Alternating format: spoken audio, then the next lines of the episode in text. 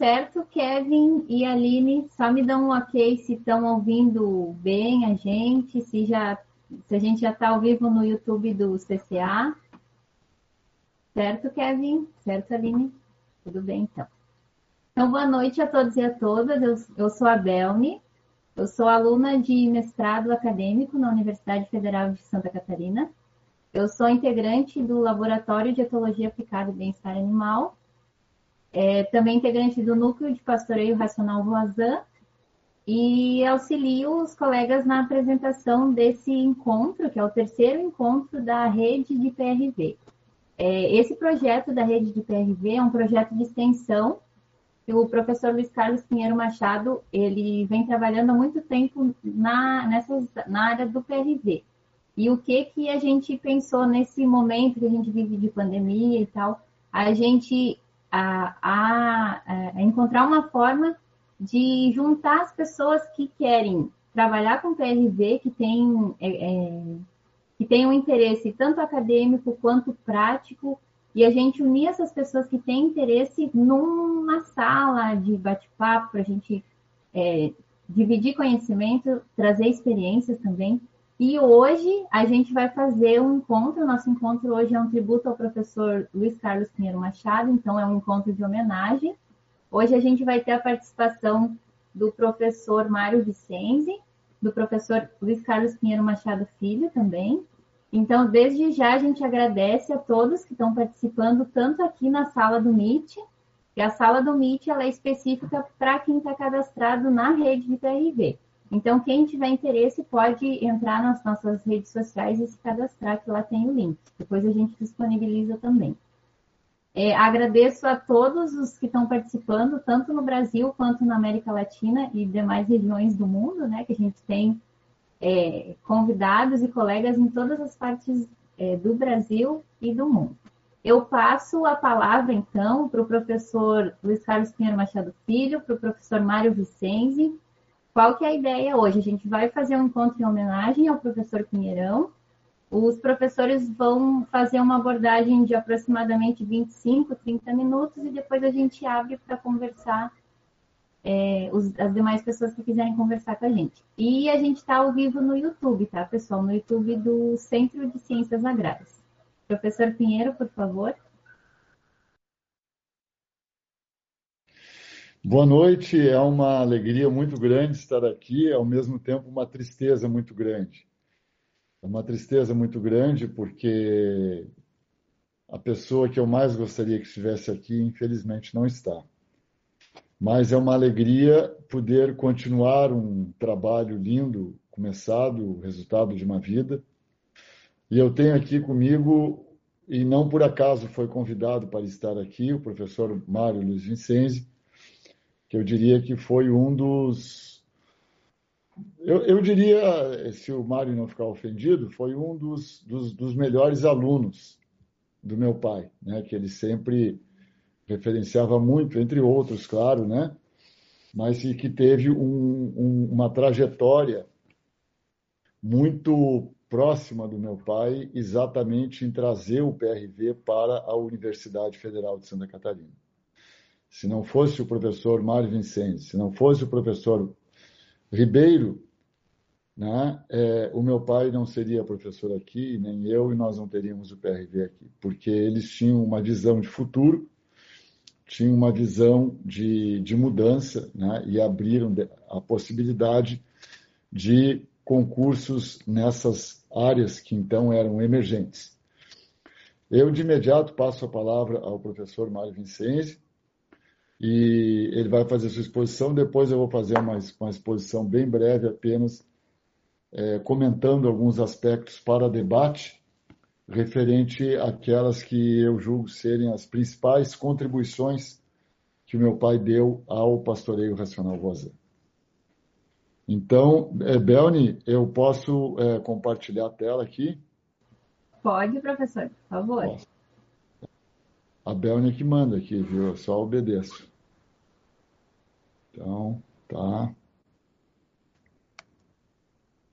E queria também aproveitar a oportunidade para saudar muitos amigos que eu estou vendo aí amigos é, do Brasil e até de outros países, de outros estados, ex-colegas, grandes amigos, muita satisfação em tê-los conosco. Agora, desde já, Mário, tudo contigo, eu vou me afastar, pode tirar a máscara. Minhas amigas, meus amigos, boa noite.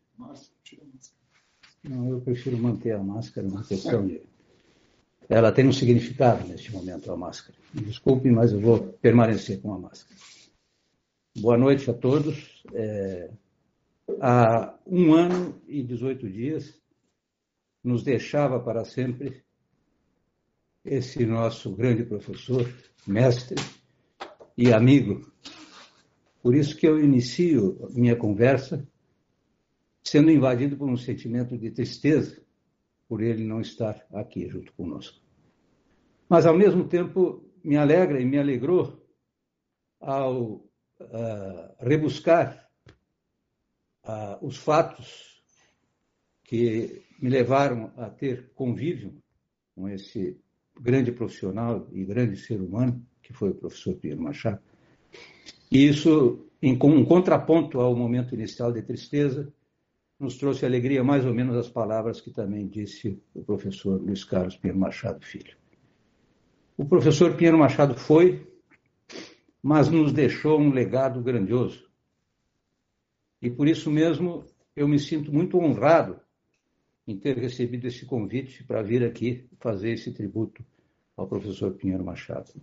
Me sinto pequeno diante desse desafio, porque penso eu e provavelmente isso vai acontecer em outros momentos, é, ele merece algo muito maior em função da obra que ele nos deixou.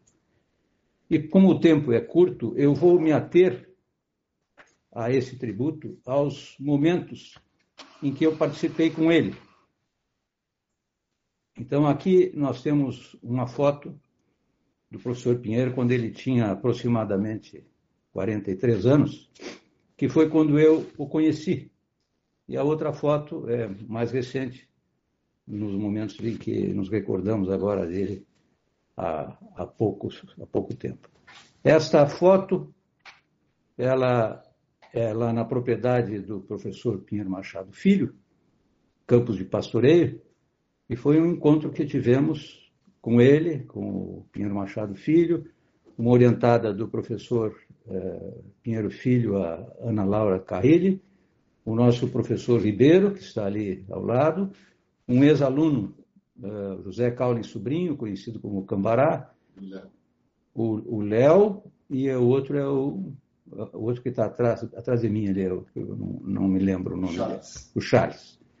Então, está ele sorridente, contente, satisfeito por estar é, vendo mais uma continuidade do seu trabalho e, e, nesse caso, feito por seu filho, que é seu sucessor natural.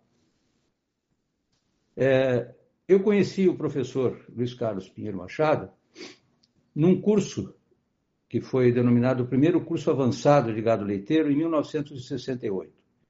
Nessa época, como vocês devem saber, o professor Pinheiro Machado era expurgado da Universidade Federal mas o seu valor era reconhecido pelos alunos. Naquele momento, eu era presidente da associação de turma, terceiro ano da Faculdade de Agronomia, e o presidente da, do quarto ano era o colega Humberto Sório Júnior.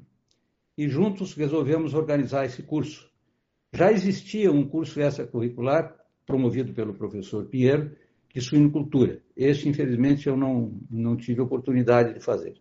Mas esse curso primeiro curso avançado de gado leiteiro, foi um curso muito bom, de muito boa qualidade. E aí, então, nós conhecemos, conheci é, realmente o professor Pinheiro Machado, toda a sua qualidade. Ele era, um, é, acima de tudo, ele era um excelente professor, não só pela didática, mas a capacidade que ele tinha de entusiasmar e animar os seus alunos a, a procurarem aprender, a procurarem ter o conhecimento, a procurar se dedicar as leituras. Ele era extraordinário né, nesse aspecto. Eu sempre considerei ele como um extraordinário professor, acima de, de todas as outras funções que ele desenvolveu, sempre com, com, com muito entusiasmo e com muita eficiência.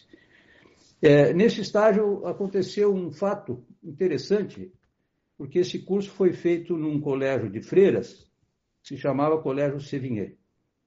E nós fizemos um cartaz, eu acho que foi o próprio professor Pinheiro que orientou, e nesse cartaz foi desenhado um Uber de uma vaca, um Uber perfeito. E esse cartaz nós colocamos na porta do colégio, que era para indicar aos colegas onde é que o curso estava se realizando. E qual foi nossa surpresa? No segundo dia de curso, a Madre nos chamou, eu e o Humberto, os dois coordenadores, e nos pediu para retirar o cartaz.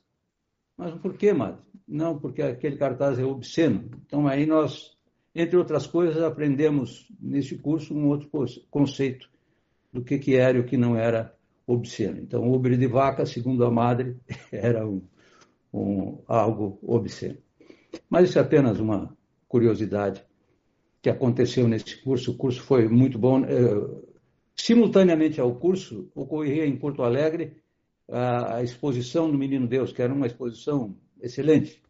E ele nos levou nessa exposição e nos deu uma aula sobre é, a, julgamento de uma vaca leiteira, nos dando uma aula sobre exterior, forma e função, que foi uma aula extraordinária. Visitamos também algumas propriedades, então foi um curso é, que nos mostrou toda a capacidade que tinha esse professor e que infelizmente estava, por questões de ordem política da época, estava afastado da nossa universidade. Em função desse curso, nós é, fomos fazer estágio na Fazenda Alegria, Fazenda Alegria, no município de Taquara, onde ele está aí a foto. É, é, ele estava, essa foto é posterior ao, ao, estágio que eu fiz lá, porque naquele, no momento que fiz o estágio, é, ele estava iniciando o pastoreio racional Voisin com cercas móveis, inclusive. E aí que então é, aumentou o nosso conhecimento. Em 1972 eu ah, tinha concluído o meu mestrado, só faltava defender a tese, e ele me convidou para trabalhar com ele na Geraplan, que era a Geraplan Projetos e Planejamentos Gerais, era a empresa que ele tinha, que estava implantando projetos no Brasil e, e acredito que também na Argentina. E nesse eh, esse trabalho na Geraplan eh, foi um outro momento de grande aprendizado para mim, mas eu gostaria de comentar, além da presença do professor eh, Luiz Carlos Pinheiro Machado, coordenando, era a equipe que, que trabalhava lá nesse escritório. Então, eu destaco, a equipe era relativamente grande, mas eu destaco como as pessoas importantes, infelizmente também não estão mais entre nós, o, o, nós, como eram pessoas que tinham mais idade do que nós e tinham uma, uma capacidade, eram seres humanos assim distintos, nós os chamávamos de doutor. Um deles era o doutor Duff, que aparece aqui nessa foto, ao meu lado. Foi uma viagem que nós fizemos, a equipe, a São Paulo para visitar os projetos e por casualidade surgiu essa foto e junto nessa equipe que fomos a São Paulo, num Galaxy, era um Galaxy da, da Gerapan, e também tinha o Dr. Jader, que era o nosso engenheiro que fazia os projetos hidráulicos. Eram pessoas excelentes, também já não está entre nós, e fazia parte da equipe também um colega que era eh, era mais ou menos contemporâneo a nós, que era o Flávio Krebs Ramos, e que eh, mais tarde eh, veio a ser também professor e diretor do Centro Agroveterinário em Lages. Ele tinha também uma propriedade na Coxilha Rica, e lá na Coxilha Rica ele implantou eh, projeto de melhoramento de campo e de manejo de pastagem, e eu tive a oportunidade de, num dia de campo, há pouco tempo atrás, na propriedade dele, ele fez um pronunciamento inicial para receber os convidados e fez uma homenagem ao professor Pinheiro, uma homenagem extraordinária, o Flávio Krebs Ramos, que infelizmente também já não está mais entre nós. Ah, eu gostaria de destacar, eh, tratando-se de aprendizado e, fazendo a conotação com o pastor Nacional Voisin, as questões que eu aprendi na, no escritório da Geraplan, as questões relacionadas ao projeto. Naquela época, isso foi em 72, as questões de informática estavam ainda engatinhando. Mas no escritório foi desenvolvido um, um, uma planilha para se fazer evolução do rebanho.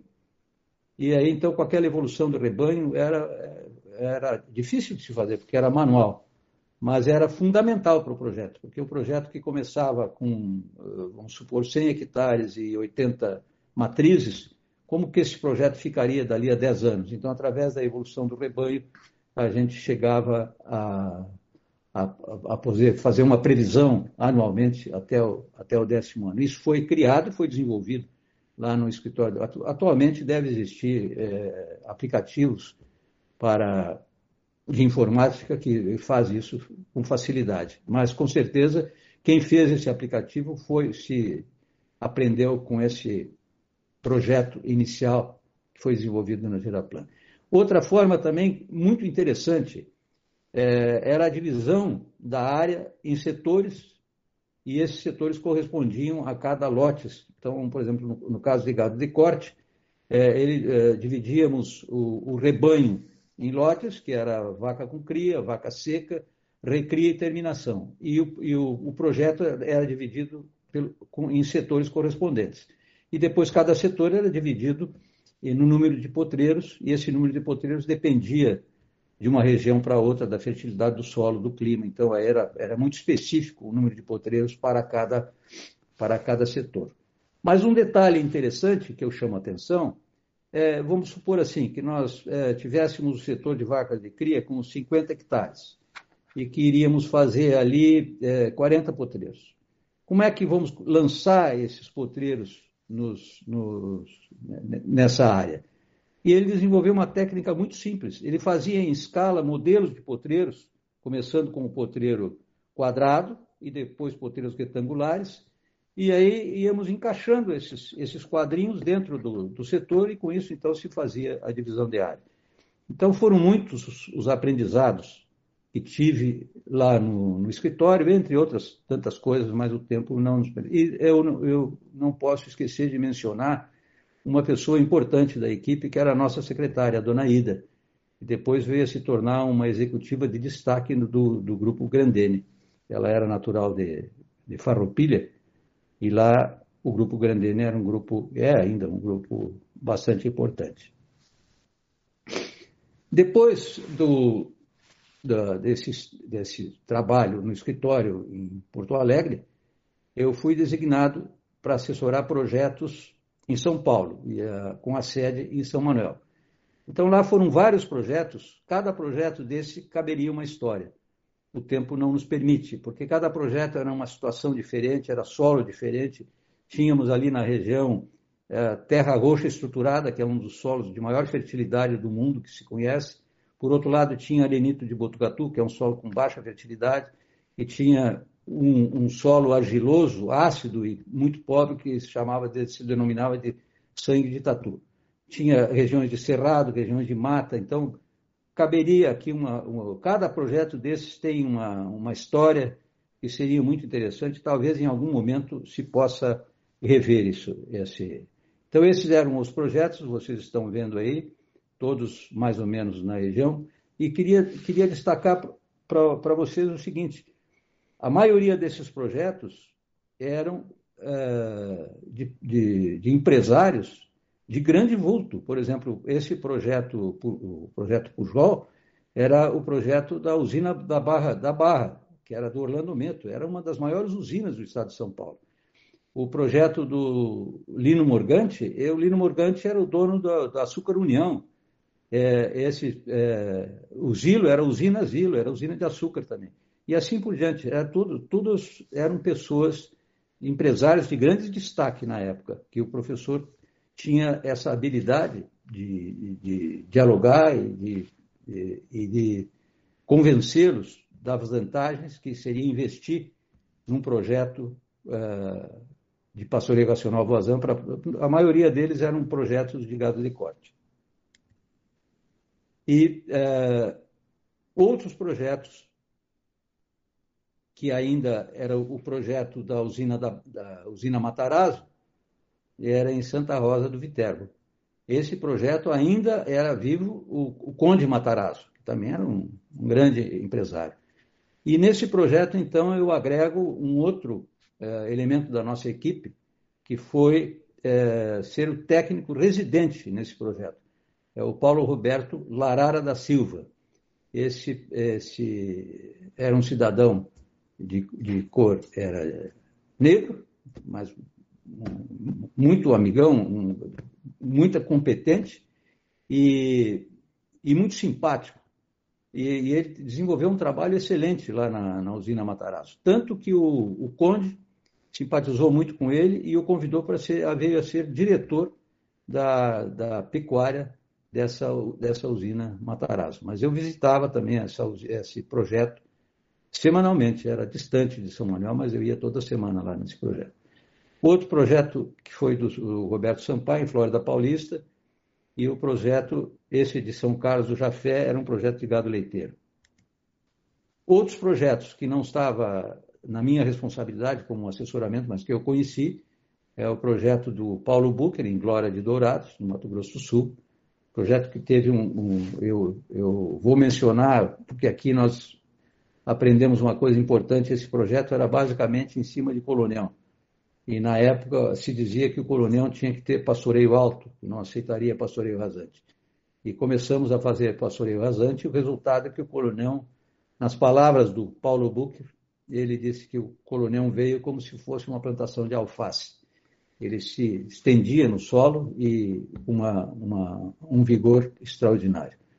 O projeto do Ugolini Tabuna, que era um empresário também, lá tinha uma laminadora fazia lâmina de jacarandá da Bahia na época. E um projeto de gado leiteiro em Descalvado, que era do Roberto Barreto.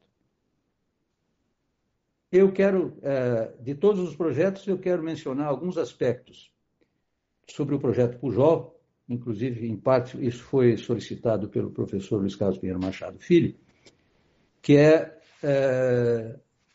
um aspecto importante é com relação à água esse projeto ele era como, como se fosse uma península entrando dentro da represa da Barra Bonita. Então, com isso, uh, os potreiros que eram adjacentes à água, já tinha água naturalmente, e os que não eram, que era a maioria, era um projeto de 750 hectares, uh, os animais eram levados à água por corredores, como vocês podem ver aí no quadro da, da esquerda. Mas eram lotes de mil vacas que iam nesse corredor para tomar água lá. Na, os, os, peões levavam duas vezes no dia. Então, o que, que acontecia? Vocês podem ver na foto de baixo também, ali estão terneiros, resultados do cruzamento do gado cimental com os zebuínos, e a, a represa ao fundo. O que, que começou, num determinado momento, no projeto Pujol, começou a ter uma grande mortandade de vacas. E aí tinha um assessoramento veterinário muito eficiente, o veterinário era um grande amigo nosso, o Manuel, eles não conseguiam identificar o que era, até que o Manuel resolveu fazer uma, uma necrópsia numa vaca e encontrou no rumen uma quantidade enorme de areia. E aí então uh, o professor Pinheiro se deu conta do que estava acontecendo. Ele foi, foi ele, ia, ele ia com muita regularidade a São Paulo para supervisionar os, os projetos. E e aí constatamos que o que, que acontecia? As vacas dominantes chegavam na água primeiro. E aí entravam dentro da água e deixavam a água turva. Como aí era arenito, isso aí era em cima de arenito botucatu, as, as, as vacas que vinham depois tomavam aquela água com muita areia em suspensão. Algumas nem, nem conseguiam tomar água, porque não chegava, eram lotes muito grandes. Então, a partir daí, o professor determinou que se instalasse água nos bebedouros e, não, se, não tivesse mais acesso à represa. E aí, então, foram instalados esses bebedouros que vocês estão vendo aí. Era o bebedouro, na época se chamava bebedouro tipo australiano, essas chapas eram chapas de aço galvanizado, feito por uma empresa, era a única empresa que fazia, que era a empresa Armico. E aí estão uh, meus meninos na época, os dois filhos mais velhos, o Bolívar e o Vladimir, e, e eu quero chamar a atenção de vocês para um aspecto. Nós trabalhávamos é, para a Gerapan com tal entusiasmo que nas nossas folgas nós íamos levar a família para ver os projetos. Esse era assim aqui, é esse era o ânimo que o, o professor conseguia imprimir na equipe que trabalhava com ele. Aí, é, depois, no início dos anos 80, Eu já estava no CCA desde março de 79. No início dos anos 80, o professor Pinheiro começou a trabalhar conosco aqui na universidade e ele criou a disciplina de etologia. Segundo me informou o professor Luiz Carlos Pinheiro Machado Filho, foi a primeira disciplina uh, curricular numa universidade aqui no Brasil. Ele não, ele não tem certeza. Na América Latina. Na América Latina. Uh, não tenho certeza se em outros países já existia essa disciplina, mas aqui na América Latina foi a primeira disciplina. E depois nós dois, eu e o professor Pinheiro, criamos a disciplina de pastoreio racional voazan, uma disciplina optativa e também, segundo nos consta, foi a primeira disciplina criada curricularmente, aqui no Brasil, pelo menos, de, de PRV. E o, o professor Pinheiro colaborou ativamente num projeto que eu, que eu me cabia coordenar, que era a produção intensiva e coletiva de leite à base de pasto, junto a, a, a pequenos agricultores. E também junto junto ministramos aí diversas palestras, cursos no interior do estado e, e eu destaco o trabalho que ele teve é, junto aos assentamentos da reforma agrária. Ele tinha uma dedicação, é, é, é uma coisa que eu, eu não sei como é, destacar isso, mas ao mesmo tempo que ele lidava com aqueles grandes empresários lá de São Paulo, e, e evidentemente que lá ele ele era bem remunerado. Por outro lado, ele, ele generosamente trabalhava sem, sem nenhuma remuneração, porque nem diárias nós não recebíamos e não fazíamos questão de, de receber quando íamos tratar com pequenos agricultores e, e principalmente com os sentados da reforma agrária. Eu quero destacar para vocês que nesse lugar aí de Cantagalo, onde ele trabalhou com, com curso para técnicos, que trabalha, técnicos que atuavam em assentamentos, ele, uma ocasião, ele fez uma viagem, ele já devia ter quase 80 anos nessa época. Ele tinha um carro Taurus. Ele viajou de Porto Alegre até Cantagalo com esse carro para ir lá participar. E lá ele ficou 15 dias junto com uma gurizada lá. A gurizada adorava ele. Né? Então, ao mesmo tempo que ele sabia se impor e diante desses grandes empresários, por outro lado, ele era de uma generosidade extraordinária e quando precisavam dele e ele as pessoas que, que mais necessitavam. Também participei com ele numa, em aulas numa escola técnica em Portão, no Rio Grande do Sul. E também fomos juntos, eu, ele e o professor Pinheiro Machado Filho, em cursos que foram ministrados em Cuba. Em Cuba, eu destaco para vocês o projeto localizado no Vale del Picadura, e ali tem um projeto específico que era coordenado por um cidadão que se chamava Cornélios, ah, nós tivemos procurando, eu e o Pinheiro Machado Filho, os, os, dados precisos, mas a lotação de vacas por hectare nesse projeto era algo extraordinário. Era assim, era, eu me lembro, não, não, tenho, não temos certeza, mas com certeza era mais de 10 vacas por hectare. 22 mil quilos de leite por hectare ano. É, o Luiz Carlos me informa agora que era 22 mil quilos de leite por hectare ano. E eu me lembro bem do seguinte: a maior parte desse projeto era em cima de estrela roxa, Sinodon lenfuensis. E é, quando os animais estavam na estrela roxa, a produção média, e era só, só pasto, não tinha nada, não tinha ração nenhuma, e nem podia ter mesmo. É, a produção média por vaca, além dessa lotação, era 10 litros por vaca por dia. Mas eles tinham uma outra área, que era capim guiné, que é uma, uma variedade natural do capim colonial, com soja perene. Quando as vacas entravam nessa área de capim guiné com soja perene, a produção média passava para 12 litros por vaca por dia. E aqui está novamente o nosso grande mestre, parece que a gente está na presença dele, com aquele sorriso dele, aquela simpatia dele, quando ele estava ministrando o curso para técnicos que atuavam nos assentamentos da reforma agrária. Eu fico por aqui, Sei que ficou, ficou muito aquém daquilo que o nosso professor merecia como tributo, mas eu, eu garanto a vocês que fiz isso com muito gosto, com muita emoção, e fico por aqui e passo a palavra então para o professor Pinheiro Machado Filho. Muito obrigado pela atenção de todos. Tá bom, eu vou, eu preciso. Muito obrigado, professor Mário. Delni, assume aí um pouquinho, vê se tem alguma pergunta, enquanto Tudo eu entro no outro computador, por favor. Tudo bem. Muito obrigada, professor Mário. Certamente o senhor vai ser convidado para falar mais sobre as suas experiências no PRV, sobre as suas experiências com o professor Pinheirão. Já sinta-se convidado. A gente tem o encontro da rede todo mês. Então, com certeza, o senhor vai ter várias oportunidades para dividir todo esse conhecimento conosco. Muito obrigado. A gente vai aguardar, então, o professor Pinheiro organizar a apresentação dele. Se alguém quiser fazer alguma consideração nesse, enquanto a gente tem alguns minutinhos, por favor, fiquem à vontade.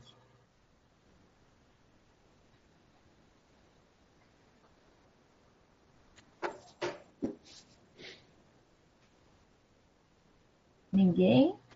Então, enquanto o professor Pinheiro se organiza, pessoal, a nossa ideia é ir até às 20 horas. Não tem problema se passar um pouquinho hoje, porque a gente está num, num encontro é, de homenagem ao professor Pinheirão. No final, do encontro, a gente vai passar um pequeno vídeo. Então, o professor Pinheiro faz a apresentação dele. Depois, a gente abre para as considerações. E no final, a gente vai apresentar um pequeno vídeo encerra. O senhor tem que parar a apresentação, Márcio.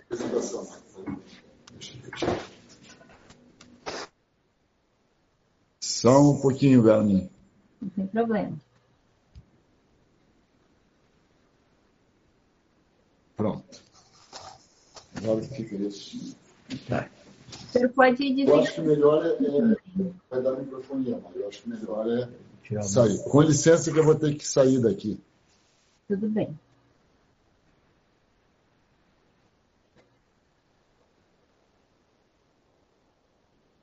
A gente vai aprendendo, né, pessoal? Que bom que a gente pode reunir tantas pessoas num espaço em comum. Pronto, professor? Pronto. Não, Palavra para o senhor, então. Professor Luiz Carlos Pinheiro Machado Filho, para algum colega que porventura não conheça. A palavra é toda sua, professor. Tá bom. É, vocês estão vendo aí a tela? Sim, tá ótimo. Tá bom. Então, é, boa noite novamente, né? E, e, bom, eu vou continuar aqui, procurar ser breve, porque o objetivo nosso é não apenas fazer esse tributo, não apenas uma homenagem, mas aproveitar a oportunidade para que nós possamos é, conversar sobre alguns aspectos do PRV, que esse é o objetivo maior desses encontros.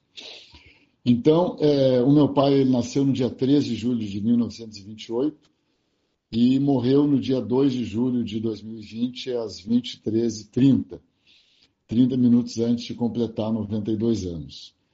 Ele é, era agrônomo, formado em 1950 na URGS, aonde o seu pai, que aparece aqui na foto, essa pessoa aqui, que é o meu avô, do lado dele, né? É o meu pai, Dulf Pinheiro Machado, é, ele era professor de zootecnia na URGS e é, o meu pai, depois, né, dos anos, nos anos 50, ele foi professor concursado de zootecnia na URGS também e foi livre docente, que é equivalente ao doutorado na época, em 1959, e professor catedrático em 61, que equivalia ao hoje professor titular. Então, com é, 33 anos, ele já era doutor e professor catedrático na URGS. Mas em 1964 ele foi expurgado né, pela ditadura militar. Ele foi, é, como ele mesmo dizia, né, orgulhosamente da primeira leva dos expurgados. E a partir de então ele teve que fazer uma mudança radical na vida profissional dele. Aqui nessa foto, além do meu avô que está à direita dele, a minha mãe está à esquerda dele e a mãe dele, minha avó, está do lado da minha mãe. Os outros das pontas são os irmãos Antônio e José Carlos. Dessa foto, só quem ainda está viva é minha mãe. É, a vida profissional dele, então, ele, ele sempre foi muito estudioso. Eu lembro do meu pai quando era criança, que eu acordava de manhã cedo, mesmo final de semana, né? E ele estava lá na, no escritório dele, trabalhando, né? lendo, estudando.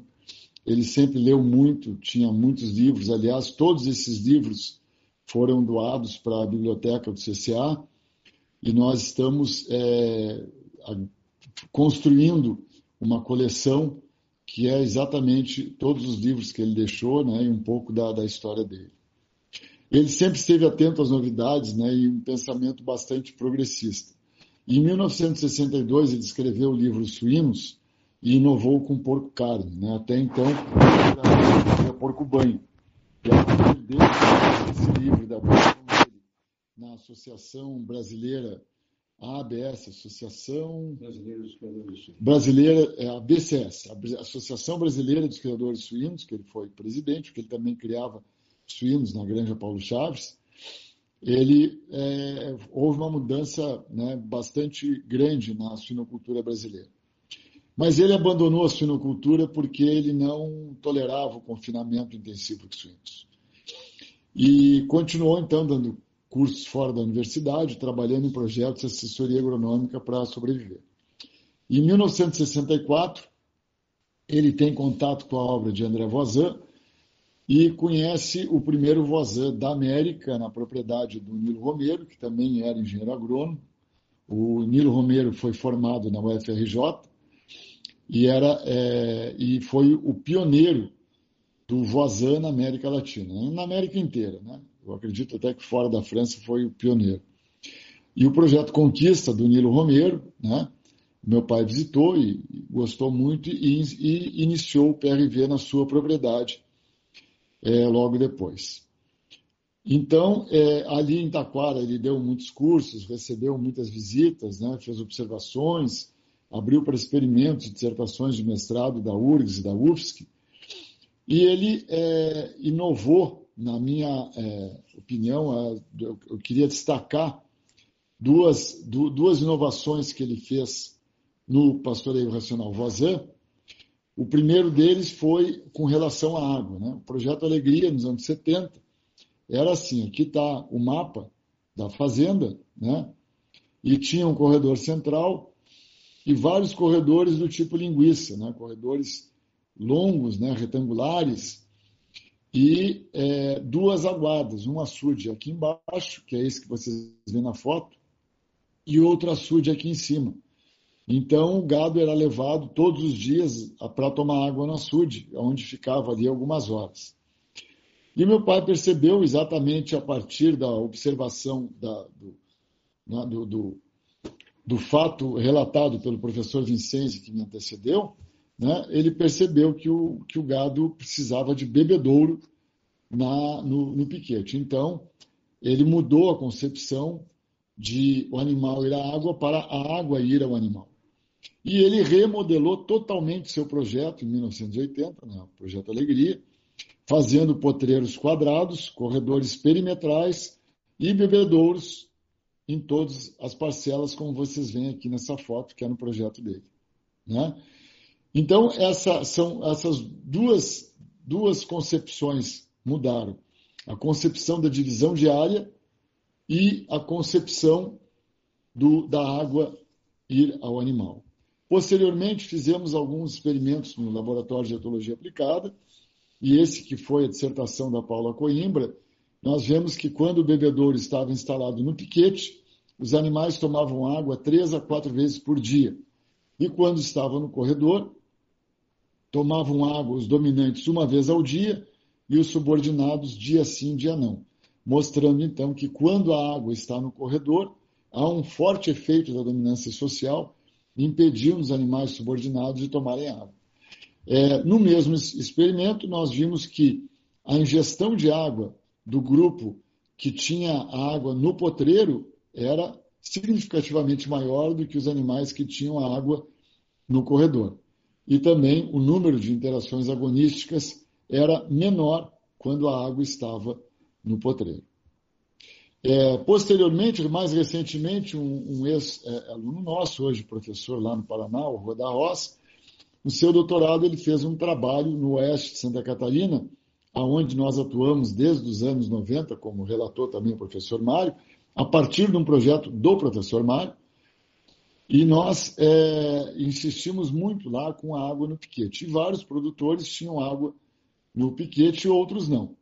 E o Vô então comparou e chegou à conclusão de que quando os produtores que tinham água no piquete tinham uma produção média de leite por vaca 2 litros a mais por dia do que os que não tinham. Isso foi o resultado de 48 propriedades estudadas. E a Gabriela Bica, no seu mestrado, ela também comparou a água não é, oferecida ao gado num açude ou no bebedouro. A água era a mesma, a única diferença é que um grupo tomava água no açude e outro grupo tomava água no bebedouro. A pastagem era a mesma, sistema contínuo, extensivo, pastagem nativa, né? E o que nós vimos é que quando os animais tomavam água no bebedouro, tinham um ganho de peso de 440 gramas por dia. Quando tomavam água no açude, tinham um ganho de peso de 340 gramas por dia, com diferença significativa, indicando exatamente que a ingestão de água, quando a água era o açude, não é? Ela ficava limitada por aqueles motivos que o professor Mário já comentou, e o animal acabava bebendo menos água, comendo menos pasto e, portanto, ganhando menos peso. É, meu pai também fundou aqui, em, em 1981, a primeira disciplina de etologia. Logo após a anistia, ele volta para a URGS, né? e o professor Ribeiro e o professor Mário, eles fizeram essa essa, tiveram essa proposta de uma disciplina de etologia na UFSC. Então, abre o concurso, ele faz, é aprovado e inicia a primeira disciplina de etologia num curso de ciências agrárias da América Latina. Em 94, ele faz concurso para titular em etologia, então, é a primeira, é, nós poderíamos dizer cátedra, se ainda houvesse cátedra, né? Mas a, o primeiro professor titular de etologia aplicada à zootecnia da América Latina, em 94, e como herança desse processo, nós temos hoje o LETO, Laboratório de Etologia Aplicada e Bem-Estar Animal, né, com vários trabalhos de destaque e formação de vários alunos. Nos anos 80, 90 e 2000, ele foi então presidente da, da FAIAB e, e começou uma aproximação com o movimento de agricultura alternativa na época. Nós tínhamos os EBAs, o EBA era Encontro Brasileiro de Agricultura Alternativa, que foram os precursores dos congressos de agroecologia e, posteriormente, do da, é, da é, é, como é que é o nome agora? Não não não estou lembrando da ABA, Associação Brasileira de Agroecologia, né, que deu origem à ABA e aos congressos de agroecologia. Ele foi presidente da Embrapa por um ano, né, quando ele tentou criar um centro de pesquisa em etologia e bem-estar animal e teve uma resistência muito forte dos pesquisadores da Embrapa, porque exatamente ele queria inovar e a grande parte dos pesquisadores não aceitava a inovação. Mas, mesmo assim, ele deixou como legado na Embrapa o ingresso por concurso público e não mais por QI, né, quem indica, e também a, a, os, os, processos de, de consulta aos centros na eleição dos chefes de, de, de unidade de pesquisa. Depois ele se dedicou bastante ao agroecossistemas, que é uma pós-graduação que ele tinha grande apreço. Escreveu o livro Pastoreio Racional Voisin, posteriormente o livro Dialética da Agroecologia, né? e dedicou o final da sua vida a cursos e palestras no Brasil e no exterior. Eu gostaria de destacar o trabalho dele na Argentina, no Chile, em Cuba, México Espanha, que são que ele sempre fazia muitas referências a esses trabalhos e muito entusiasmado com essas com essas essas atividades dele, né? É, no Brasil e, e no exterior. E ele sempre me dizia assim: é, eu não tenho tempo, eu tenho que fazer logo, tenho que fazer agora. Ele tinha uma enorme vontade de deixar alguma coisa da sua experiência de vida profissional, como ele dizia, em favor da vida. Porque é, para ele isso era o fundamental, né? era a promoção da, da vida. É, uma coisa também que eu gostaria de destacar no trabalho profissional dele é que ele foi o primeiro brasileiro da área das agrárias que chegou na etologia. E, e, ele estudou muito a etologia nos anos 70, e a partir dos trabalhos de Tampa Grandim, ele, ele concebeu esse centro de manejo, que é esse formato que vocês veem aqui nessa planta, que até hoje nós utilizamos, e que hoje algumas pessoas até utilizam uma proposta muito parecida, sem sequer saber que quem criou esse modelo foi ele. E eu é, encerro com essa foto, que foi no encontro pan-americano de PRV, segundo encontro pan-americano de PRV realizado na Universidade Federal de Pelotas, quando nós tivemos a, a oportunidade, a alegria de ter aí conosco também o engenheiro agrônomo Nilo Romero. Né? Então, considera-se uma foto histórica. E por aqui eu concluo, Delni, e fico à disposição, ficamos à disposição, o professor Mário e eu, né, para se houver alguma, algum questionamento, alguma pergunta. E lembrando sempre que o objetivo maior desse nosso, desses nossos encontros é exatamente a discussão, né, o debate, a participação. Então, fiquem todos à vontade, por favor. Muito obrigada, professor. Então, eu, eu gostaria de abrir a, a palavra para quem quiser fazer alguma consideração. Até o momento, a gente não tem no chat aqui da sala do Meet, a gente não tem inscrições. A Aline vai me dar um retorno, se no chat do YouTube do CCA nós temos alguma coisa. O Fernando.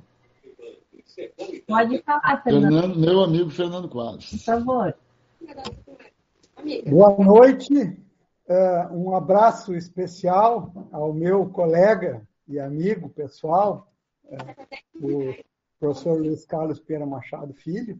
É uma honra ter a oportunidade de participar desse evento. Infelizmente, eu estava em trânsito no início, mas pude acompanhar pelo celular.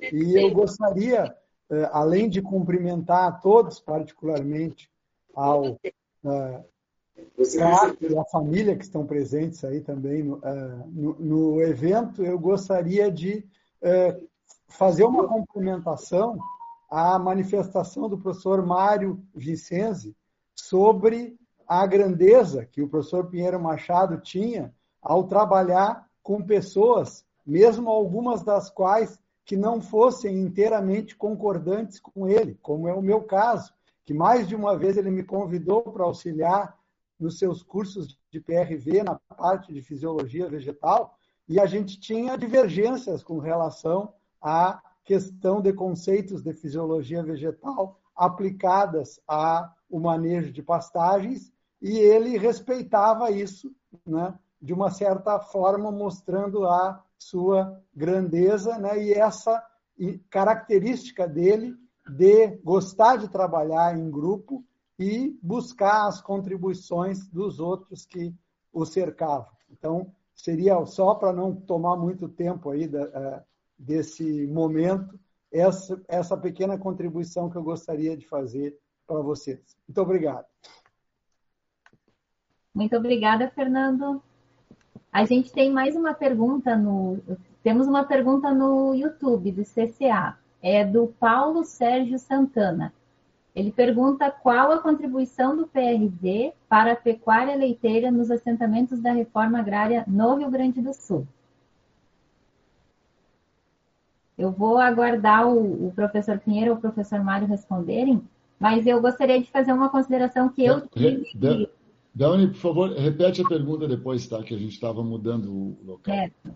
Eu tive a oportunidade de ter aulas com o professor é, Pinheirão em, em janeiro de 2013 e em 2020 também, tive, 2019, ah, tive a oportunidade de assistir uma das, acho que as últimas palestras que ele deu para a gente aqui no Centro de Ciências Agrárias da UFSC.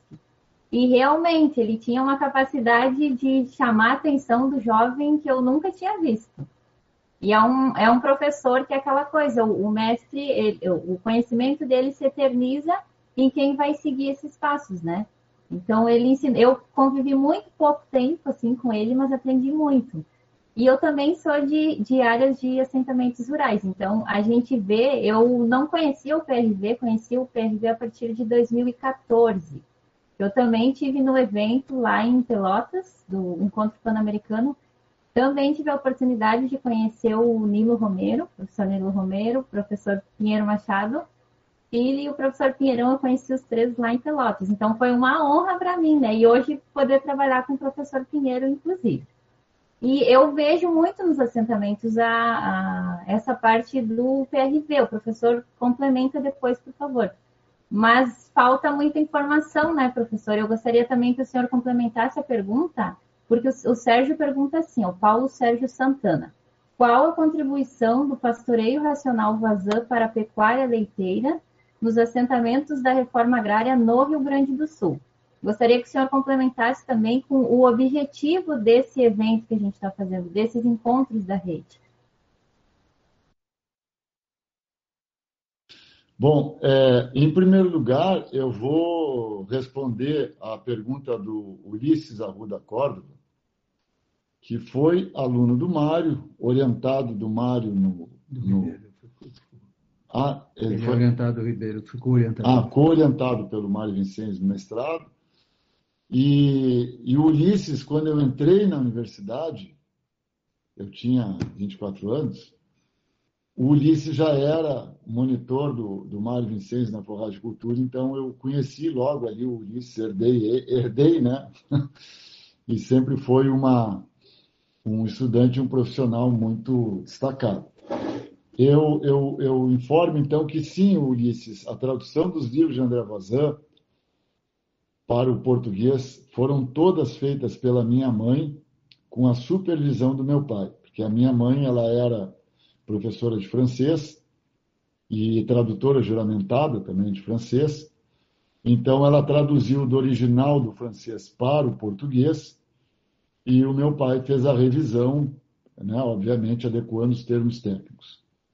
Com relação à pergunta do Paulo Sérgio, é, eu, eu não saberia dizer, né, porque eu não conheço o, a contribuição do PRV para a pecuária leiteira nos assentamentos de reforma agrária no Rio Grande do Sul. Eu sei é que muitos cursos já foram dados lá em assentamentos. Eu mesmo já participei de alguns, o Mário também, o meu pai várias vezes, né? Então, assim, a tecnologia está ofertada e à disposição. Né? Agora, claro que o, o, algumas, algumas, algumas pessoas acham que pode não ser a melhor opção, né? podem buscar outros caminhos, mas a tecnologia está à disposição. Aqui tem uma, uma pergunta André de Almeida, qual a contribuição do PRV para minimizar o desmatamento nos biomas Mata Atlântica e Amazônia? Quer responder essa ou posso responder? Né? Não, pode responder. Se, precisar complementar, eu complemento. Tá. Então, eu vou, eu vou pedir para o pro, pro, pro, pro Mário depois complementar. Mas eu vou dizer só o seguinte. Necessário. O que, o que, que acontece? Em primeiro lugar, é, o PRV ele permite a simples divisão de área permite uma lotação de campo três vezes maior do que o sistema contínuo. Se todo o resto for igual, né? se todo o resto for igual, se você tiver a área dividida ou não, né? o, o pastoreio racional vazante permite pelo menos triplicar a lotação. Então, se tu triplicas a lotação, tu podes manter o mesmo gado, né, o, mesmo, o mesmo número de animais numa área três vezes menor. Agora, o que o, o PRV é, não é um, um, um sistema indicado, aliás, não existe nenhum sistema indicado para estar aonde estava a Mata Atlântica e a Amazônia. O único bioma que tem que estar lá é a floresta, floresta da Mata Atlântica e a floresta amazônica. E, aliás, eu vou pedir para o Mário Vincenzi, quando eu concluir, contar uma história do meu pai, quando ele foi convidado para ir no Pantanal, há 40 anos atrás, eu acho, né? É, mais. Então, é, então, então o, PRD não tem que estar tá na floresta amazônica. Quem tem que estar tá na floresta amazônica é a floresta amazônica. E quem está derrubando a floresta amazônica não é o gado, é a soja. Porque se nós formos olhar o histórico dos últimos 30 anos, da, do, da quantidade de terras que são dedicadas à, à pastagem no Brasil, à floresta e a lavouras, nós vamos ver que houve uma redução de 6 milhões de hectares de floresta, um aumento de 6 milhões de hectares de lavoura e a área de pastagem continua a mesma, 196 milhões de hectares. Então, o gado que vai para a floresta amazônica é o gado que foi expulso de uma região aonde agora tem soja. Porque eles utilizam o gado para amansar o solo, para amansar a, a, a reação da, da floresta amazônica. Hoje nós temos soja no Pampa, temos soja lá no Pampa argentino, temos soja aqui nos campos de cima da serra, em Lages, em Bom Retiro, em São José dos Ausentes, no Rio Grande do Sul. Então, os campos naturais estão sendo invadidos por soja. Né? Então, quando a gente faz uma, uma, uma análise de conjunto, nós verificamos que, que não. Então, a minha resposta seria essa. Agora eu passo a palavra para o professor Mário. É, o Luiz Carlos me pediu para contar uma história, e a gente, quando fica mais velho, gosta de contar história. E a história é o seguinte: é, uma ocasião, eu e o Paulo Roberto Larara da Silva fomos, é, fomos, fomos, nos determinou o professor Pinheiro Machado que nós fôssemos ao Mato Grosso do Sul para lá fazer uma sondagem sobre a possibilidade de implantar projetos de pasteurização alvoazã naquela região. E lá fomos muito bem recebidos por é, sucessores de um fazendeiro é, muito conhecido, foi um dos fundadores lá da, de Campo Grande, era Laucídio Coelho, o nome dele. Já era falecido quando nós fomos lá. Mas os filhos e os cunhados deles nos receberam muito bem e fomos muito bem tratados, fomos visitar as propriedades e criamos uma, uma oportunidade de trabalho muito grande ali para desenvolver PRV. Isso muito em função do Paulo Roberto da Silva, Paulo Roberto Larara da Silva. Ele era muito comunicativo, ele conseguia cativar as pessoas. Eu já era mais, sempre fui mais circunspecto, não tinha essa, essa facilidade. Mas justamente o professor Pinheiro, eu acho que mandou essa dupla, porque sabia qual seria o, o resultado. Né? Pois bem, e, e, aí então informamos ele que tinha um campo aberto lá para que se implantar, começasse a trabalhar a questão do, do PRV ali no Mato Grosso do Sul. Aí o que, que aconteceu? Foi, foi então convidado o professor Pinheiro Machado para ir a, ao Mato Grosso do Sul visitar as propriedades. E junto com ele foi, eu me esqueci de falar da equipe antes, o, nós tínhamos em São Paulo um coordenador, que era o Gilberto Luiz Coupe, muito, muito meu amigo, e também fazia parte da equipe. Então, nessa viagem ao Mato Grosso, foi o professor Pinheiro Machado, o, o Gilberto Coupe, que era o coordenador em São Paulo, e um grande amigo do professor Pinheiro Machado, que era ligado ao mundo jornalístico, que era o Gilberto Adriene e que tinha muito conhecimento no Mato Grosso. E lá eles foram mais bem recebidos do que nós ainda. E é, visitaram todas as propriedades e eles tinham muita atividade no Pantanal, uma pecuária, é, fazendas imensas no Pantanal.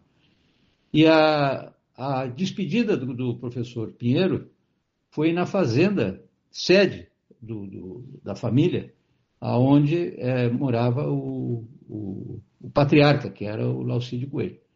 E lá me contou o Gilberto, o Gilberto Coupe, meu, meu amigo, que fizeram um jantar daqueles jantares assim, à luz de velas, com toda a pompa, vinho da melhor qualidade possível, e aquele ambiente todo para homenagear o professor Pinheiro naquela ocasião. E lá pelas tantas, então, um dos dos mais velhos, dos, dos, parentes, não sei se era filho ou cunhado. Então, professor Pinheiro Machado, o que, que o senhor achou das nossas, da nossa pecuária no Pantanal? Qual é a vocação? É, e o que, que o professor respondeu? Aí ele encerrou com tudo aquilo que nós tínhamos feito sobre campo aberto para instalar pastoreio racional ele encerrou naquele momento. Ele disse o seguinte: se me fosse dada a oportunidade de ser presidente da República, eu mandava fechar o Pantanal e retirar todo o gado de lá. E aí, então, nós não. Aliás, depois, mais tarde, foi implantado um projeto, sim, mas não na família do, do seu do Alcide Coelho, mas sim num, num, num, cidadão que era advogado do grupo, que era o Paulo Buque, que foi um projeto implantado em Glória de Dourados, né? projeto em cima de Colonião, que nos trouxe resultados assim extraordinários. Mas esse evento mostra a preocupação que o professor tinha desde aquela época com a questão ambiental. Né? Eu gostaria de, de complementar alguma coisa sobre a pergunta do desmatamento e o PRV, e eh, tem um trabalho, eu li um trabalho, não, posso agora de memória citar especificamente, um trabalho que foi feito no Pará, que mostrou o seguinte: a, as áreas que foram abertas para pastagem, que foi derrubado a mata, queimado e semeado, na época era colonião, hoje existem outros pânicos, as braquiárias, enfim, eu não me lembro bem que pasto que foi semeado nesse caso do, do trabalho. É, quando é, os animais foram retirados dessas áreas e foram levados para uma área onde é, a lotação era maior, é, é, a floresta tem a capacidade da resiliência. A floresta retornou. Agora, eu duvido muito que a floresta retorne após uma lavoura de soja. Eu duvido, faço esse desafio. Dificilmente vai retornar a floresta, porque você sabe como é que é conduzida uma lavoura de soja. Né? O número de de aplicações de herbicidas que é colocado ali. Atualmente, nós estamos trabalhando com variedades de soja que tem três, é, três variedades, três é, transgenias, né? Uma transgenias que é para resistir ao Roundup, a outra para resistir ao Tordon, que eles não falam que é o Tordon, falam que é o 2,4-D. Inclusive tem um, um episódio no, nesse governo atual lá do Rio Grande do Sul, que por deriva esse tordon aplicado na lavoura de soja, com, com a semente da Dow Química, que é quem produz o tordon, é, é, a por deriva estava atingindo parreiras, oliveiras, macieiras, então criou um conflito em função disso. E esse conflito foi parar na mesa do governador, que infelizmente o governador acabou dizendo que ia nomear uma comissão para estudar o assunto e não resolveram nada, está até hoje lá Agora, mais recentemente, foi uma reportagem, acho que todos tiveram a oportunidade de ver, foi, foi divulgado nos jornais aí, é, televisivos, de que a, a mortandade de antas no Cerrado é muito grande. Algumas por acidente, em função das rodovias, mas outras estavam morrendo intoxicadas, intoxicadas por agrotóxicos. Mas eles não comem a soja, eles comem, comem brotos do cerrado. As árvores do cerrado estão contaminadas com os agrotóxicos, que vão ao cerrado por, por deriva. Então, realmente, a, a contribuição que o Voisin pode dar para a nossa pecuária não é só para a pecuária. Eu acho que através do Voisin, o professor Pinheiro nos deixou esse legado maior, que é essa forma mais correta de se fazer agricultura, porque é muito difícil a humanidade se desenvolver sem impacto na natureza. É muito difícil, algum impacto vai ter, mas esse impacto pode ser reduzido. E o Voisin nos mostra isso. Por quê? O Voisin nos mostra uma coisa elementar, é que ele transforma a curva de decréscimo da fertilidade do solo em acréscimo à fertilidade do solo. Então, é isso é que o professor concluiu que através do pastoreio racional Voisin nós podemos devolver para as gerações futuras um solo melhor. Isso, então, é uma coisa extraordinária. Você vai produzir leite durante 20, 30 anos e depois disso você entrega o solo para, os seus descendentes, um solo, um solo melhor. Né? Agora, é lógico, nada justifica derrubar a floresta para implantar qualquer que seja a atividade. A floresta ela tem uma riqueza incomensurável. Nós sabemos disso, né? que é a biodiversidade que existe nas florestas, tanto na floresta atlântica como na floresta amazônica, como no cerrado o, o número de, de, de, plantas que tem ali que tem valor medicinal, frutas que poderiam estar sendo é, muito melhor do que essas frutas exóticas que nos, nos impuseram aí através da, da, do imperialismo dos, dos alimentos, né? É, esses frutos que são desconhecidos, mas isso aí poderia ser modificado. Talvez um dia é, tenhamos um poder público com mais juízo, né? porque atualmente pode-se dizer isso. Né? Parece que o país vem sendo administrado por, por pessoas que. A gente sabe bem o motivo, né? mas aparentemente parece pessoas que não têm juízo para as coisas que, que são feitas. Né? Nós estamos destruindo nossas riquezas, que são essas florestas, esses ecossistemas, que têm riqueza realmente. Né? É, e para em benefício do quê? Ah, não, mas o PIB, o PIB, o que, que informa o PIB? O PIB, para quem que vai o PIB? Para quem que vai o PIB? Aumenta o PIB e a miséria aumenta cada vez mais. Então, para que, que interessa que a soja nos traga PIB? Isso aí é, é uma. É um, me desculpe, eu acho que eu me estendi um pouco demais, mas é que. Muito obrigada, professor Mário. Imagina, professor Pinheiro, eu, eu não conheço todos os participantes aqui da sala conosco, mas acredito que o professor Ribas gostaria de fazer alguma consideração, não, professor Ribas? E mais alguém que quiser fazer um depoimento, o senhor fica à vontade, professor Pinheiro, para chamar algum dos nossos participantes que eu não conheço todos, né? Professor Ribas, você quer fazer uma consideração?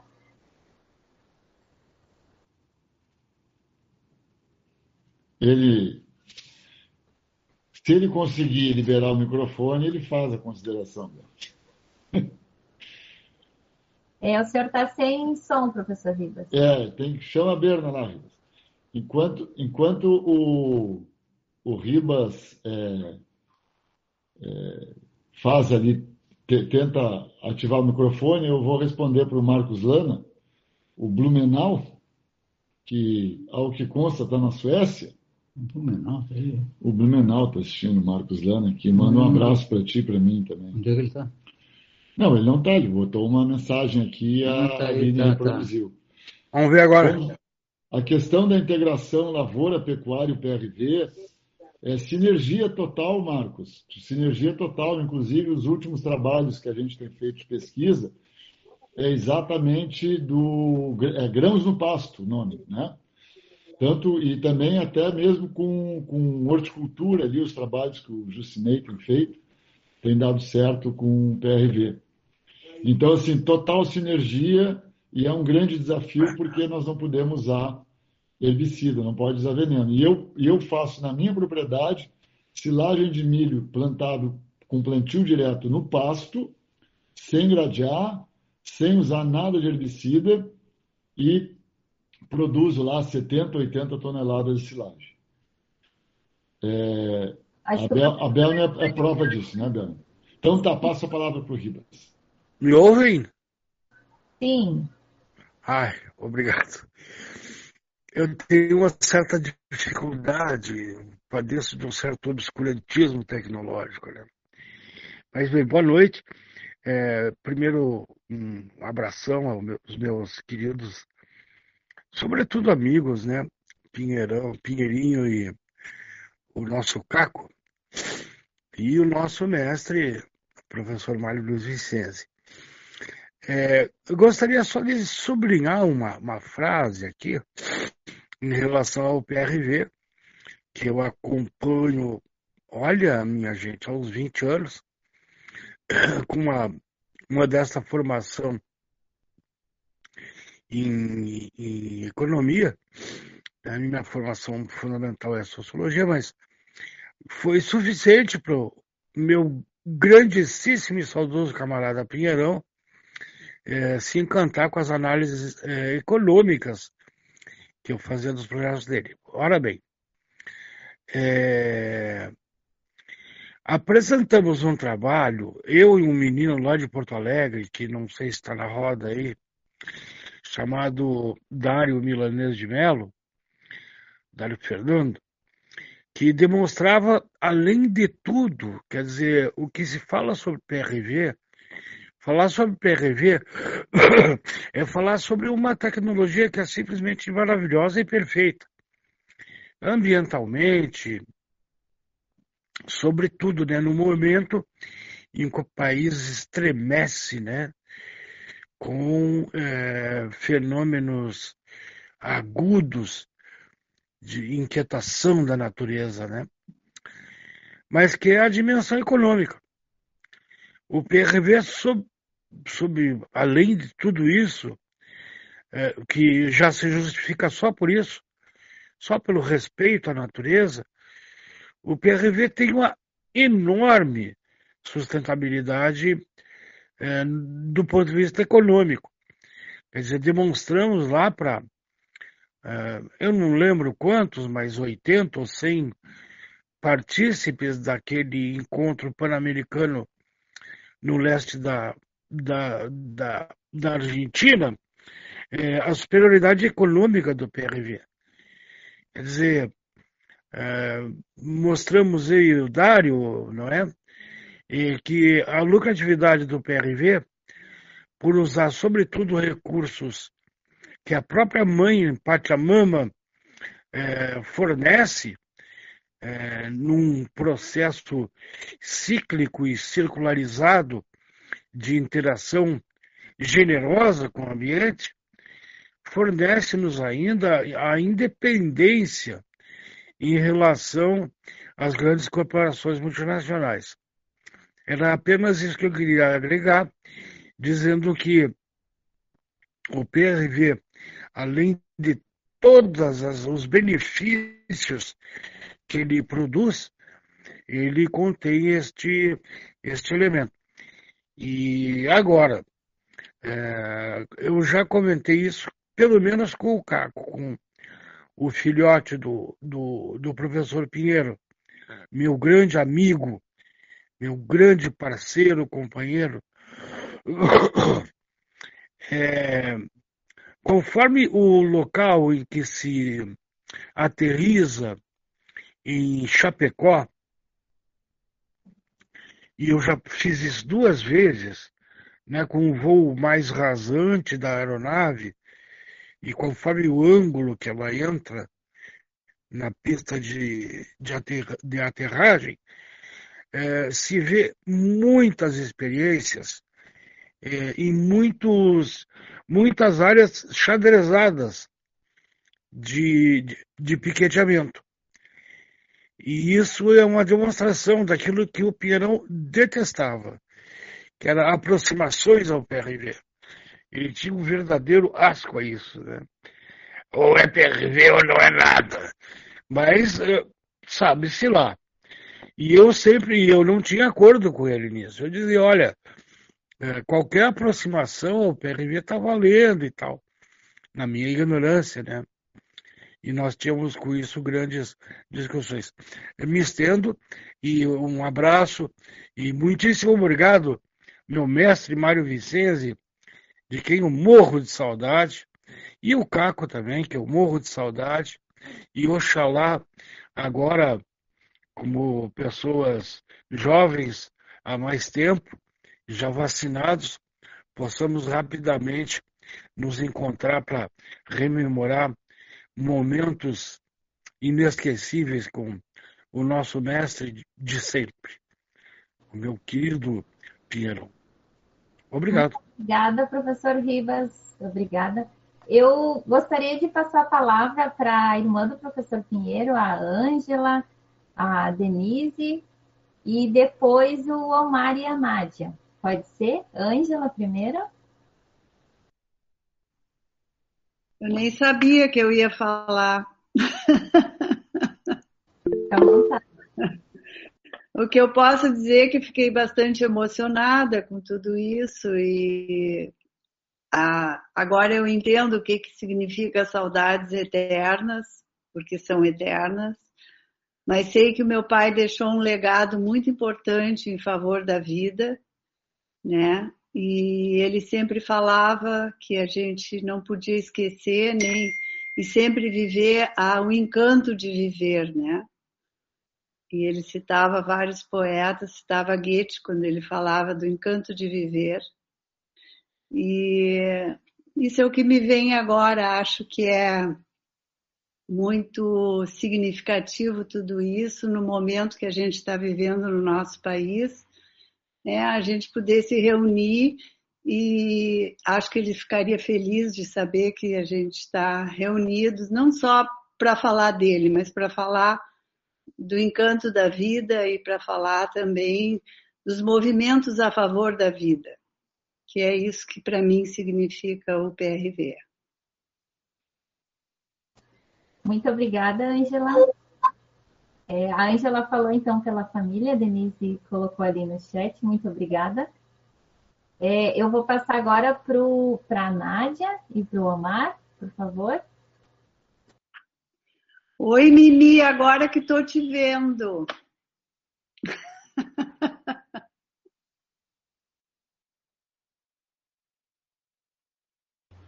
Hablame. Hola, Ángela. Hola, qué lindo escucharte. Estoy muy emocionada porque para mí en el verdadero paraíso sigue estando.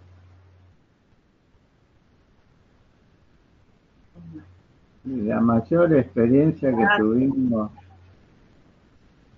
la mayor experiencia que tuvimos con Luis los últimos tres, cuatro años era la vehemencia que tenía con el PRD, que ya llegaba al punto de decir, ¿cómo hay que hacer para entender PRD?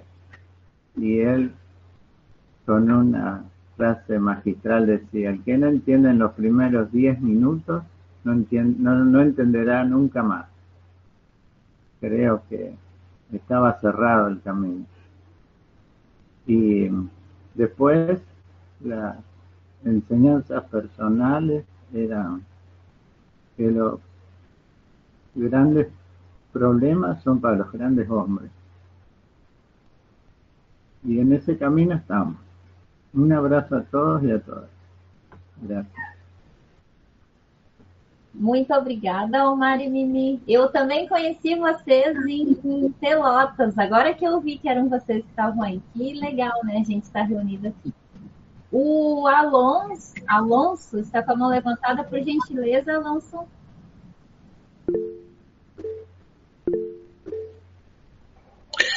Bueno, buenas noches a todas y a todos desde Venezuela.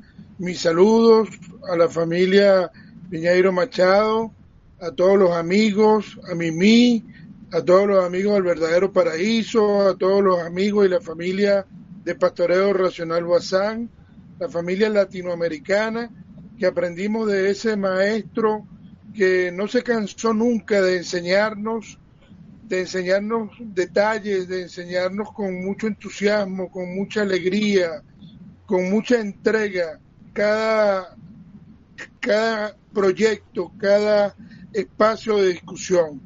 El profesor, el maestro Luis Carlos Piñeiro Machado, eh, era un, un hombre de, la polémica, del debate, de, la, de conseguir la verdad a través del estudio, a través de la constatación concreta en el campo, en la experiencia. Y nosotros desde Venezuela tenemos muy gratos recuerdos por todos sus aportes, por todo su esfuerzo, por las veces que, las muchas veces, porque fueron alrededor de cuatro o cinco veces que estuvo en Venezuela. Eh, a mí me tocó en, en, dos oportunidades acompañarlo acá en Venezuela y, y, y bueno, el, eh, la, la, gratitud y el honor de, de, estar con él y después de, de, estar con Caco y con el profesor Luis Carlos Piñeiro Machado en el segundo encuentro eh, realizado en pelota el año 2000 2012, 2014, no recuerdo ahora exactamente. Eh, pero sí fue en el segundo encuentro realizado allí en pelota, que también fue una grata experiencia. Esa foto que mostró Caco con Nilo Romero, también la compartimos nosotros con Piñeiro Machado, Nilo Romero, y fue, de verdad, es una foto muy, de mucho orgullo, que lo llevamos muy, muy profundamente. Y bueno, me despido y un gran abrazo a todas y a todos y nosotros seguimos haciendo agroecología, haciendo pastoreo racional Bazán mmm, con las enseñanzas del doctor Pinheiro Machado. Muito obrigada, Alonso. A gente vai se encaminhando então para o final.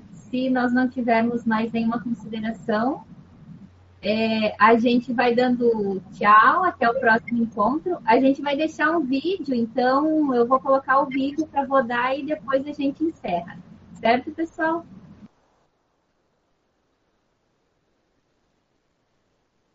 Eu só vou compartilhar minha tela um momento.